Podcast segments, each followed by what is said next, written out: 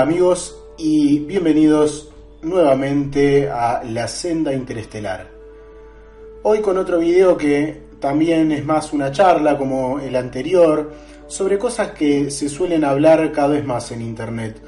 Eh, sobre todo en algo que hemos venido viendo cada vez más y es el tema de la elevación de la frecuencia en el ser humano muchísimos son los que dejan en comentarios en muchos canales en los que se habla de este tema o de otros que tocan puntos similares como la ascensión del ser humano a niveles superiores de realidad a través de la elevación personal del individuo para un cambio de realidad o frecuencia, densidad, dimensión o como se diga de forma tan variada como individuos hay y se suele preguntar curiosamente cómo se logra esto.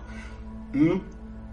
Bueno, veámoslo juntos por un rato, se suman, vamos a ver si podemos sacar cosas en claro juntos, en lugar de absorber lo que otros nos digan, y cada cual se hará una opinión o tendrá un ángulo de visión de acuerdo a cómo cada uno vea las cosas. La idea es compartir como amigos y no enseñar y agregar, sino compartir y en base a eso enriquecernos todos.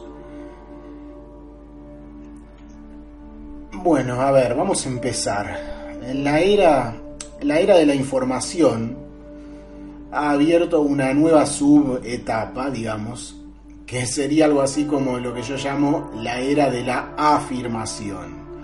La era de la información abrió la era de la afirmación. Es habitual ver eh, charlas, sobre todo em, contenidos relacionados con lo espiritual, em, esotérico o misterioso, todo por igual, em, eh, y, en, estas charlas a personas que corrigen las unas a las otras, como decimos en Argentina, cada una con su librito y todas chocando entre sí, eh, con conceptos, eh, con lo que han aprendido, con lo que han leído, con lo que sus guías, porque no le, les han dicho, incluso y sobre todo con lo que sienten y por lo tanto debe ser lo más elevado, etc. Cuando nos preguntamos sobre la evolución espiritual, sobre las posibles entradas a nuevas dimensiones de la realidad y cosas de ese estilo, poco es lo que mm, creemos que podemos hallar por nosotros mismos y comenzamos a ver alrededor. Ya que miramos alrededor, te invito a preguntarte esto como primer punto. ¿Qué vemos en lo que sentimos como un ser evolucionado, un ser superior? ¿Mm? Eh, si pensamos en cómo sería un ser espiritualmente elevado, las ideas naturales que vienen a nosotros son, por ejemplo, alguien de carácter equilibrado, sereno, que comprende cosas que normalmente las personas no suelen tener en mente o ni siquiera pensar o conocer, pero sobre todo alguien centrado, sereno y con paz, de la forma en que entendemos ese concepto. Sin embargo, lo que normalmente sentimos, eh, no se corresponde con lo que pensamos para nosotros. Y preguntamos sobre eso a otros, sobre qué será elevarse espiritualmente, digamos, aunque tenemos la idea casi inconsciente de lo que es una persona más evolucionada. Me resulta personalmente sorprendente ver la cantidad de gente que deja mensajes en los videos que hablan de estos temas, que consultan sobre cómo elevar la frecuencia. Primero que todo lo demás, eso muestra un poco dónde nos encontramos. No tener idea ni siquiera de qué es elevarse a un nivel espiritual. Habla de cuán poco nos nace el hecho de entender lo que es nuestra parte profunda. Y lo más común es separarnos de lo que para nosotros está fuera, en el mundo externo, por eso es que no vinculamos esa idea que tenemos sobre aquellos seres que consideramos como ejemplos de progreso espiritual, de seres en un nivel interno diferente o más purificado con nosotros mismos.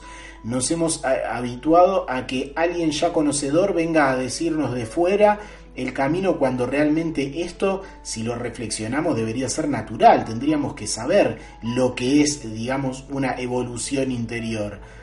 Eh, deberíamos ver de forma natural qué es lo que debemos hacer para ser una versión mejor de lo que somos o entendemos ser.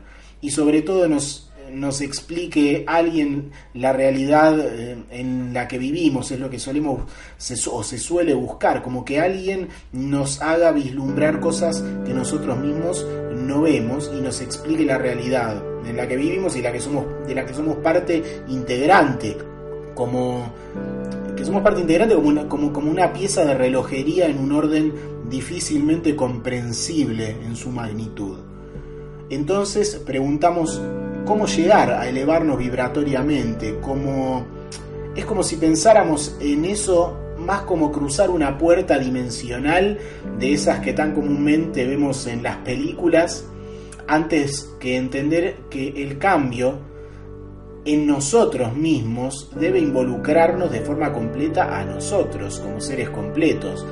Entonces, mientras preguntamos cómo elevarnos, no vinculamos a nuestra visión de nosotros mismos eh, a, nuestra vida, eh, ¿no? a esos que se elevaron ya, eh, pensando que siguiendo una determinada fórmula preestablecida, que alguien nos dirá, unos determinados pasos de acción, podemos acceder a un nivel superior, como si de un trabajo en un gimnasio se tratara, o tal vez como si de tener los recursos espirituales suficientes para adquirir un ticket de paso dimensional fuera la dinámica natural no les nace a la mayoría el vincular esos que se elevaron antes, por decirlo así, de los límites y lastres humanos eh, con ellos mismos eh, o con nosotros, digamos. Pensamos que, que será otra cosa, nosotros pensamos no somos santos y seguramente el camino no requerirá ese tipo de progreso, sino que seguramente aprendiendo algo, escuchando lo que alguien nos dice, siendo conscientes de algunas cosas que alguien nos diga, vamos a poder estar más arriba que el nivel general. La realidad es que cualquier cosa que venga de fuera es a lo sumo, o debería serlo, algo así como un detonante de tus procesos propios. Recuerda que se trata de ti mismo y que si fuera tan básico como escuchar a alguien y creerle, el orden del universo no sería más sabio que un buen vendedor que nos estimula a ir en busca de algo. La realidad es, afortunadamente, para la mayoría de la existencia algo más compleja, lo que no quiere decir complicada, sino que compleja, que cuenta con más variantes y más detalles, pero a la vez que deja entrever una simplicidad muy sabia, un orden. Si tú eres una parte de esta realidad eh, que quiere elevarse hacia otra, seguramente deberás alivianar algunas partes que sean lastres en ti mismo para estar a un nivel más liviano. ¿No te parece lógico eso? Y diré, más, eh, ¿no debería resonarte eso? Que alguien te diga que para elevarte necesitas estar más liviano de alguna forma entonces, ¿no sería prudente, si es que quieres subir de nivel, observar lo que ocurría en la vida de esos seres que aparentemente habrían logrado un estado superior? Bueno, tal vez sientas que para tu caso esas cosas no sean necesarias, que aun cuando no eres el mejor, tampoco te sientes el peor, y que seguramente por haber escuchado atentamente las enseñanzas de tu maestro de turno, venga de donde venga, ya estás en un nivel diferente porque sientes que ahora conoces cosas que el común de las personas no tienen en su mente. Y seguramente eso debería bastar. Seguramente no deberemos ser santos, ni yogis, maestros de la India, ni mucho menos budas encarnados o un Jesús moderno. Aunque ellos estaban viviendo una vida entre nosotros y aún así nos enseñaban en cada uno de sus caminos que debíamos elevarnos en base a purificarnos interiormente, además de conocer cómo funcionaban las cosas, ¿no te parece? Esto es, además de saber los cómo del universo y la vida, que alguien venga a contarte cómo se dan las cosas, cómo son los mecanismos, conocer el porqué a través de la transformación interna nuestra, de la experiencia propia de lo que es eh, la parte espiritual de la vida, eso que consideramos la parte espiritual de la vida y que tanto tendemos a separarla de la vida cotidiana como si no fuera todo espíritu. la base del conocimiento filosófico, por ejemplo, y para quienes no se lleven bien con figuras religiosas y sientan más cercanas personalidades de nuestros caminos humanos filosóficos, nos han dicho como regla general, conócete a ti mismo. Y en síntesis, no había otro camino que la autoobservación y luego, en segundo lugar, aunque también importante, mirar, hacia afuera, al mundo y los demás. ¿Has pensado que desde, desde ese punto de vista, en realidad, cuando tú crees que estás elevándote por sobre tus hermanos, en base a escuchar nuevas formas de entender la vida, en realidad estás quedándote tú precisamente mirando hacia afuera? ¿Te has planteado por qué no puedes saber de forma totalmente natural qué es lo que deberías hacer para elevarte energéticamente, espiritualmente o como prefieras o puedas llamar a este proceso? En realidad, al no estar en contacto con tu interior realmente, estás mirando desde fuera y por eso preguntas a quien se supone que está más alto sobre lo que tú mismo deberías ya saber. ¿No te parece que, así como la sabia naturaleza que dota de instintos y comportamientos automáticos a sus criaturas para que sepan eh, cómo deben cumplir su rol en los diferentes sistemas biológicos que integran, ¿También tú deberías saber cómo avanzar en un nivel más profundo de la vida?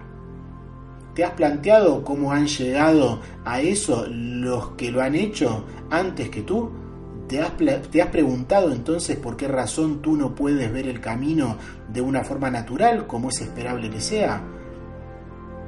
La realidad es que olvidamos lo que ocurre en nosotros mismos, que somos justamente la base, lo que debe avanzar y elevarse a favor de escuchar lo que nos atrae desde fuera.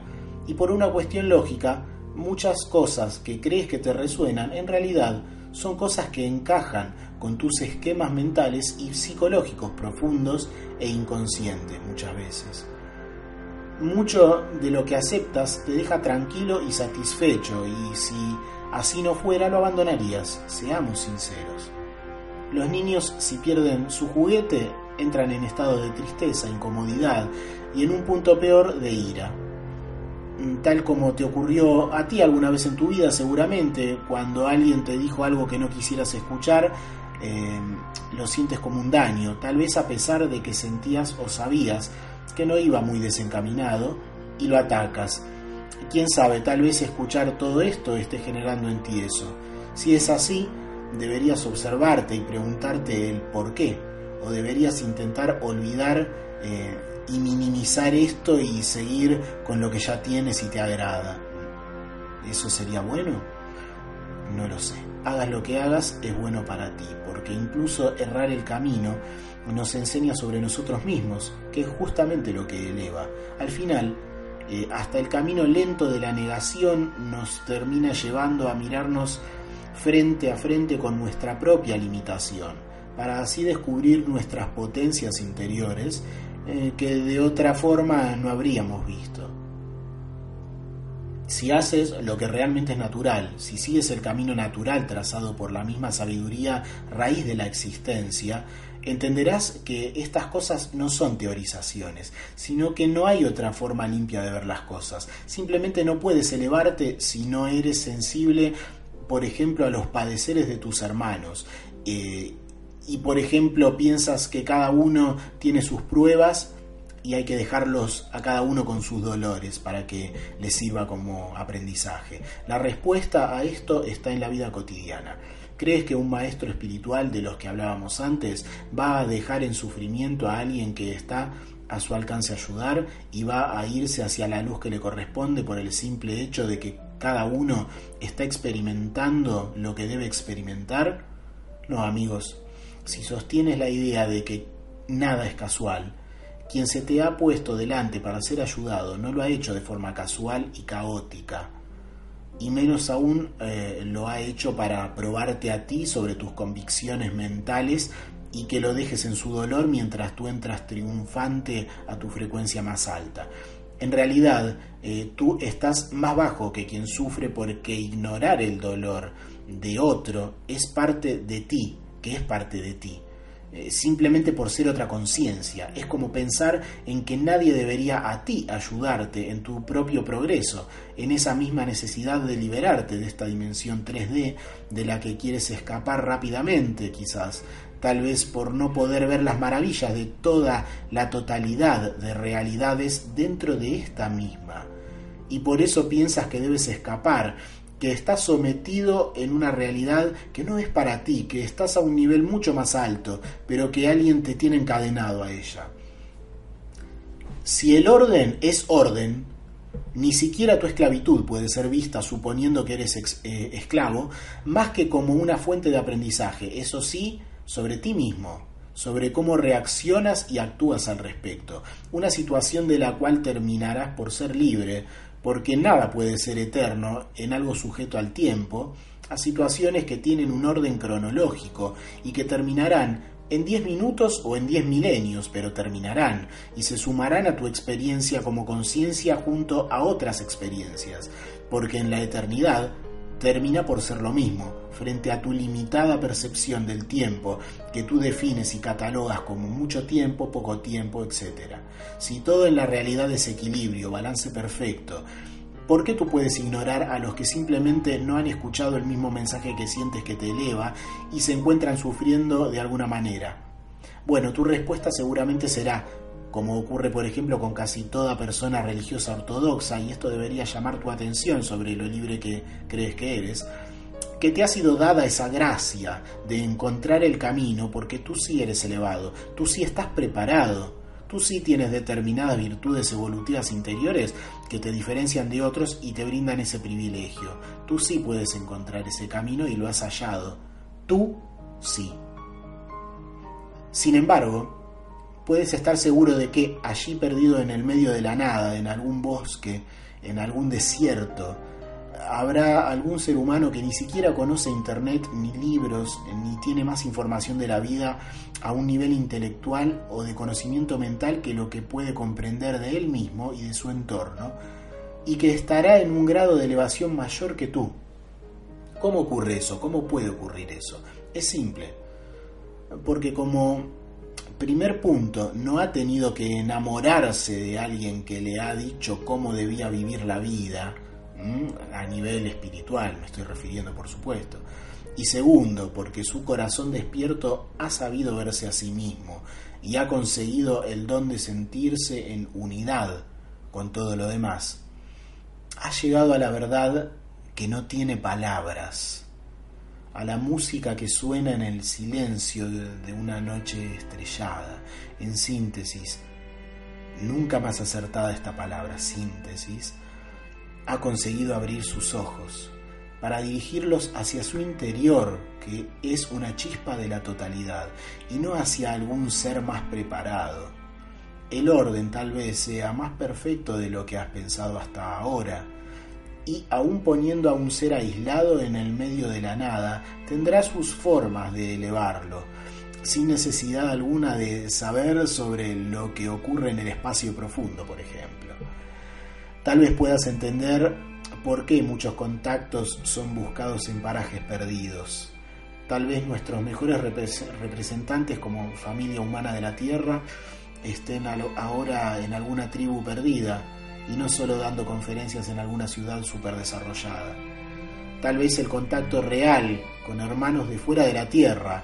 No se trate tanto de mensajeros luchando por liberar mundos, sino de obreros silenciosos cercanos a sociedades más desarrolladas, elevando desde dentro los sistemas aparentemente inamovibles, trabajando en eso, siendo parte de eso, no solamente entendiendo cómo son las cosas, pareciendo ser apenas una pequeña voz a lo mejor, o unas manos ingeniosas, o tantas otras cosas.